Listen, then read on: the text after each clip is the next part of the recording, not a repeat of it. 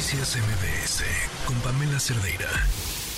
Entre los pequeños comerciantes existe preocupación ya que este 2024 llegará a su fin el régimen de incorporación fiscal conocido como el RIF, a través del cual se estableció por 10 años el pago de impuestos justo para este sector. El RIF, que sustituyó el pago de una cuota fija, llega a su fin. Y bueno, ¿qué es lo que viene? ¿Cómo se va a determinar el pago de impuestos para los pequeños comerciantes? En la línea telefónica tenemos a Gerardo Cleto López Becerra, el presidente de Concomercio Pequeño. Gerardo, ¿cómo estás? Buena tarde. Oscar, muchas gracias por esta oportunidad de platicar de estos temas que siempre nos ponen nerviosos. Buena tarde. Buena tarde, Gerardo. Oye, platícanos del RIF. ¿Cómo fue que este régimen se implementó para el pago de impuestos de los pequeños comerciantes? Mira, hace 10 años, en el 2014, el, presidente, el presidente Enrique Peña Nieto y Luis Videgaray diseñaron este régimen de incorporación fiscal, como su nombre lo dice. Se trataba de incorporar al régimen general de ley fiscal a los pequeños comerciantes que tributábamos, que pagábamos bajo eh, una cuota fija, una cuota fija que era el, el, REPECO, el régimen de cuota del pequeño contribuyente. eh, nosotros lo dijimos de manera muy clara, eh, el, el, pequeño comerciante eh, no tenía las condiciones, no tenía las cualidades como para tributar como las grandes empresas. Hicimos en aquel momento varios señalamientos y varias precisiones que bien fueron tomadas para modificar, para hacer un traje un poco más, eh, más, más al, al, tamaño del pequeño contribuyente, pero que no era el régimen en, en el que nosotros sentíamos que, que, se podía tributar. ¿Por qué? Porque teníamos que estar haciendo declaraciones, porque teníamos que estar haciendo cálculos para el pago de impuestos, teníamos, y para el pequeño comerciante, por ejemplo, una tienda de abarrotes, sí. eh, era muy difícil eh, determinar cuáles son los productos que tenían que pagar IVA, cuáles eran los productos que eran tasa cero, cuáles son los productos que tienen impuestos especiales. Claro. Estos tres impuestos son eh, están incluidos en productos que se venden en una tienda de abarrotes, por ejemplo. Uh -huh. Y en la mayoría de las tiendas de abarrotes, sin un sistema de control, sin, sin estos terminales, puntos de venta, este, en, en, te puedo decir que más del 80% de tiendas de abarrotes que, que, este, que hay en México, pues no tienen eh, los, la, estas famosas terminales puntos de venta que bien nos agilizan, que bien nos ayudan, pero es una realidad, traemos un rezago tecnológico eh, y en ese rezago tecnológico nos dificulta el pago de impuestos. En 10 años eh, se logró amoldar este régimen, se logró hacer la tributación, pero ahora que llega a su fin, eh, nos encontramos eh, ahora sí que en, en, una disyuntiva, porque el pequeño comerciante que, que eh, tiene la alternativa de, de, que lo manden al régimen general de ley, o pues si no se acogió a lo que fue la miscelánea fiscal 2023 el año pasado, que este, el, el régimen del presidente Andrés Manuel López Obrador eh, lanzó el régimen de confianza que era como la sustitución de, del RIF. Lo que hay que decir es que ni el régimen general de ley ni el régimen de confianza, este reciclo, eh, son trajes que quieren a la medida del pequeño contribuyente. Son no, no son eh, el pequeño contribuyente aún no tiene las cualidades, las condiciones de estar calculando eh, los pagos de impuestos. Eh, tanto en el RIF como en el régimen de confianza en el reciclo nos han dicho que el pequeño contribuyente puede llevar sus eh, cálculos fiscales sin la necesidad de pagar un contador, no es cierto. La verdad es que este no es posible eh, eh, a través de, estas manuales que, publican eh, llevar la propia contabilidad, no es posible sin un contador sacar simplemente una cita para actualizar tu RIF, tu, tu, tu registro federal, este, tu régimen, consultar tu régimen, no es posible hacer todas una serie de cumplir con los procedimientos ni en el reciclo ni en el régimen general de ley. Por eso, uh -huh. eh, Oscar, lo que hemos dicho varias asociaciones de pequeños comerciantes es que se necesita eh, un periodo eh, en donde podamos sentarnos con la actualidad, podamos sentarnos con el SAT, decirle cuáles son las circunstancias, las necesidades para que se genere un régimen si va a ser este reciclo, se tendría que abrir una nueva convocatoria porque la convocatoria se venció, si mal no me acuerdo, en agosto del año pasado, en donde los comerciantes tenían que haber migrado al reciclo. Y si no migraron al reciclo, tendrán que irse al régimen general de ley a tributar impuestos como si fueran las grandes empresas, Oscar. Es todo un tema. Al final este RIF, bueno, como, como nos comentabas, pues esta promesa de que simplificaría los trámites, pues no se cumplió.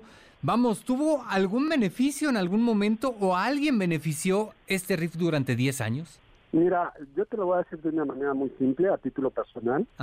Este, no, no, no benefició. Eh, los primeros años, se supone que fueron 10 años, para que cada año, de manera paulatina, se incrementara un 10% en el pago de impuestos. Eh, esto es, el primer año, en 2014, los pequeños comerciantes eh, no pagaban impuestos, pero tenían que realizar los trámites, tenían que llenar los formularios, tenían que cumplir con los calendarios. El segundo año iban a tener eh, el pago de impuestos al 10%, el tercer año al 30%, así llegar hasta el 2020, eh, hasta este año, 2023, eh, en los años consecutivos, 2024, perdón, para pagar el 100% de pago de impuestos. En, la, en la valoración yo te puedo decir que eh, los aspectos positivos es que muchas empresas que estaban registradas bajo el régimen del pequeño contribuyente y que pagaban cuota fija y que no eran pequeños comercios, que sí tenían eh, el contador y sí tenía, este, migraron, tuvieron que migrar al régimen general de ley. Fue muy claro que eh, si hubo una depuración del padrón de contribuyentes de alrededor de pues, 6 millones de, contribuyentes que pagaban bajo cuota fija, pues eh, se supone que damos nada más 4 millones y medio de pequeños contribuyentes bajo el RIF. Entonces sí hubo una depuración. Pero todo lo que se prometió de que íbamos a contribuir este, sin necesidad de un contador, que iba a ser un régimen simplificado, que íbamos además a tener créditos, que íbamos además a poder este, inscribirnos en el seguro social y recibir los beneficios de la seguridad social y de CONACO, todo eso, la verdad es que se quedó en el papel. Oye Gerardo, eh, eh, finalmente, ¿qué alternativa es la que ven ustedes más viable para que puedan cumplir con el pago de impuestos? Pues mira, eh, nosotros estamos justamente, ya que hemos comentado esto varias agrupaciones, la alternativa es el diálogo con la autoridad fiscal. Es muy claro que el pequeño comerciante formal es un comerciante que tiene la conciencia de que hay que contribuir, de que hay que pagar impuestos. Esto es la principal diferencia del comerciante formal al comerciante informal, del comerciante ambulante. El comerciante formal tiene una conciencia de pago de impuestos, quiere contribuir, pero también es muy claro que hay que hacerle un régimen a la medida, un traje a la medida.